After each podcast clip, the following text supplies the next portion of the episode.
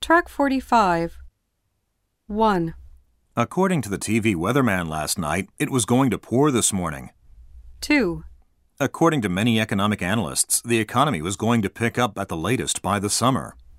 3, The radio weatherman said it was going to drizzle towards late in the afternoon.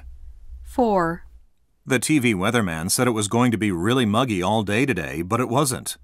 5, Many economic analysts said this year's economic growth rate was going to be at least 3%, but it ended being 0.2%.